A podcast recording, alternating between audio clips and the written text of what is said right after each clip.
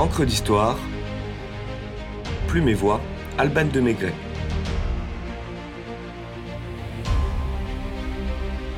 Édouard VII, le roi anglais qui aimait la France.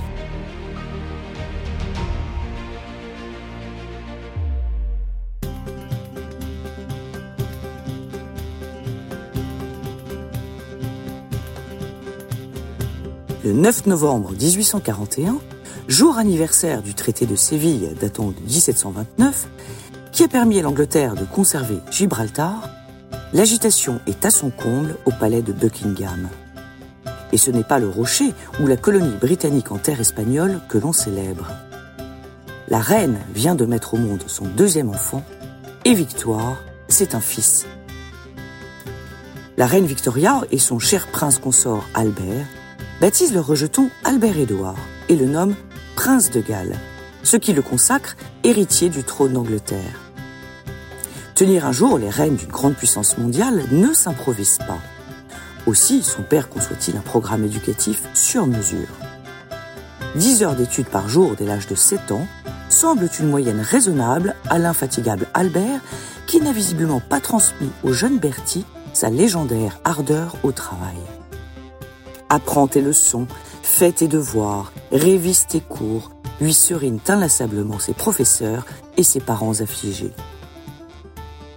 Désespérant d'indolence et de mollesse, très colérique et charmeur, l'enfant inquiète son entourage qui entreprend de vérifier ses capacités intellectuelles. Mais tout s'avère normal. Les caricaturistes, pourtant, s'en donnent déjà à cœur joie et illustrent à tout va le dauphin au piquet puni par une mère rigide et austère, la reine.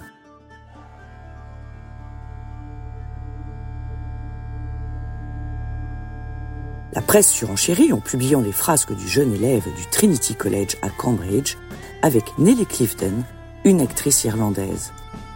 Cela vaut à Bertie une visite de réprimande du prince consort en décembre 1861, deux semaines avant qu'il ne succombe à une fièvre typhoïde. Inconsolable, Victoria portera le deuil de son mari bien-aimé jusqu'à la fin de son règne. Et tient un temps la frivolité de son fils comme responsable de cette cruelle disparition. Tandis que la veuve de Windsor, éloignée de la vie publique, gouverne son pays avec sérieux mais tristesse, le futur roi d'Angleterre multiplie les réceptions, les voyages et les conquêtes. Très sportif, féru de musique et de science, il excelle surtout dans l'art de la chasse. Il traque le renard dans le Béarn, le cerf en Suède, le crocodile en Haute-Égypte, l'éléphant et le tigre aux Indes, la grouse en Écosse, et les femmes partout où le mène sa route. Il est grand temps de marier cet indomptable séducteur qui doit désormais jouer le rôle de représentation de la couronne que sa mère fuit de plus en plus. La grand-mère de l'Europe choisit Alexandra de Danemark la fille de Christian IX dit le beau-père de l'Europe, comme femme du futur Édouard VII, que l'histoire surnommera l'oncle de l'Europe. Le mariage est célébré en mars 1863 en la chapelle Saint-Georges de Windsor, mais ne remporte pas tous les suffrages.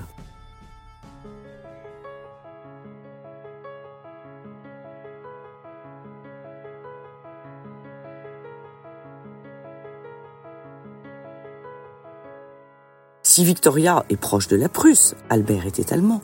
Le Danemark, au contraire, la redoute et à juste titre.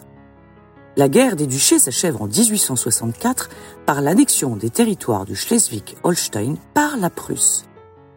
Alexandra cultive donc une animosité très forte contre les Hohenzollern et pousse son mari à la partager, amorçant ainsi l'éloignement des deux puissances que l'avenir confirmera. L'accession sur le trône d'Allemagne en 1888 de Guillaume II consacre le divorce des deux empires. Le nouveau Kaiser n'est autre que le neveu du prince de Galles qu'il déteste, fils de Victoria d'Angleterre, sa sœur aînée, et de Frédéric III. Qu'importe. Depuis 1878, le futur roi d'Angleterre, un peu replet, multiplie les séjours dans l'Hexagone et avant même de monter sur le trône, prône la nécessité de reconstruire l'amitié entre les deux nations. S'il est désireux de venger sa femme, la France est amère d'avoir perdu l'Alsace et la Lorraine au profit de l'Empire allemand, Les deux partis voient donc l'intérêt commun de s'associer. La Troisième République, balbutiante et fragile, nourrit une anglophobie que la fâcheuse crise de Fachoda n'a fait qu'alimenter. Bon vivant par excellence, naturellement chaleureux, Albert-Édouard séduit les Français, qui finalement aiment bien les têtes couronnées, chez les autres tout du moins, et se rangent à la cause anglaise.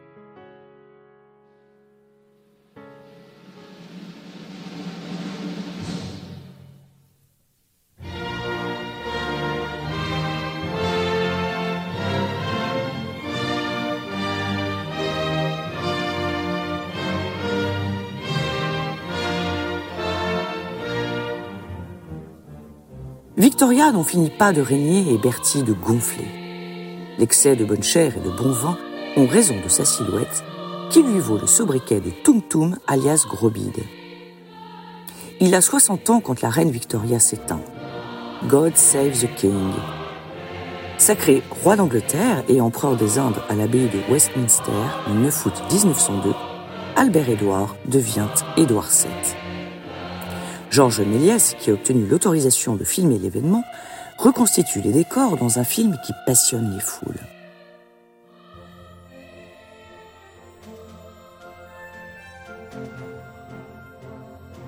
À force de voyages diplomatiques, le nouveau roi avance dans son projet d'union avec la France et signe en avril 1904 avec Théophile Delcassé, ministre des Affaires étrangères d'Émile Loubet, une série d'accords bilatéraux sous le nom d'entente cordiale. Il fait fi des maladresses de la première dame française, qui dans un élan de niaiserie lance au roi en montrant le futur Georges V Et ce grand garçon, qu'allez-vous en faire plus tard? Oui, l'oncle Bertie aime profondément la France. Et lorsqu'il ne prend pas le bon air dans des stations balnéaires élégantes comme Biarritz ou Cannes, s'encanaille dans le gai Paris.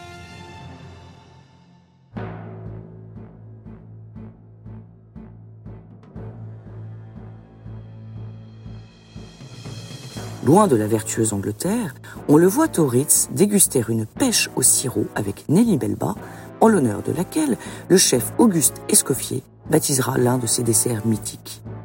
Je vous invite d'ailleurs à écouter ou réécouter l'épisode 4 d'Encre d'Histoire, César Ritz, créateur de Palace.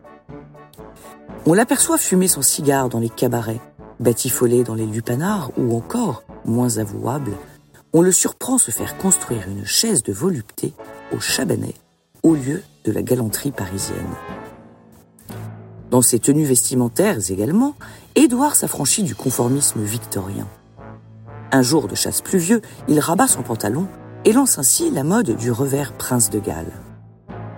Après un dîner copieux, il défait le dernier bouton de son veston et chacun l'imite encore aujourd'hui. Il abandonne la queue de pied pour une veste courte plus confortable et introduit ainsi le smoking. Il lance Thomas Burberry comme styliste de référence avec cette phrase Give me my Burberry, relatée dans l'épisode 45 d'Encre d'Histoire, kilts et tartans, escapade dans les Highlands. Il demande à son tailleur de casser son col de chemise et invente le HRH, His Royal Highness. Sans oublier bien sûr le fameux tissu Prince de Galles, So British. Vu sur le Prince de Galles, portés par Édouard VII, deviennent les slogans des meilleurs tailleurs. Les dix années de la période édouardienne scellent l'amitié franco-britannique et affermissent la modernisation de l'armée anglaise, gage de victoire dans les guerres mondiales à venir. Malgré l'affection qu'il portait à sa femme et leurs cinq enfants, la pauvre Alexandra a dû bien souffrir des incartades de son mari. Cela n'enlève rien au fait qu'Édouard fut le meilleur des pères, si l'on en croit son fils Georges V, qui le qualifiait de meilleur ami et meilleur des pères, saluant son réel sens du devoir et son surnom de pacificateur. À la mort de Bertie, le 6 mai 1910, sa veuve confie alors des chers. Enfin, je saurai à l'avenir où il passe ses nuits. Ah, good old Teddy. Sacré Bertie.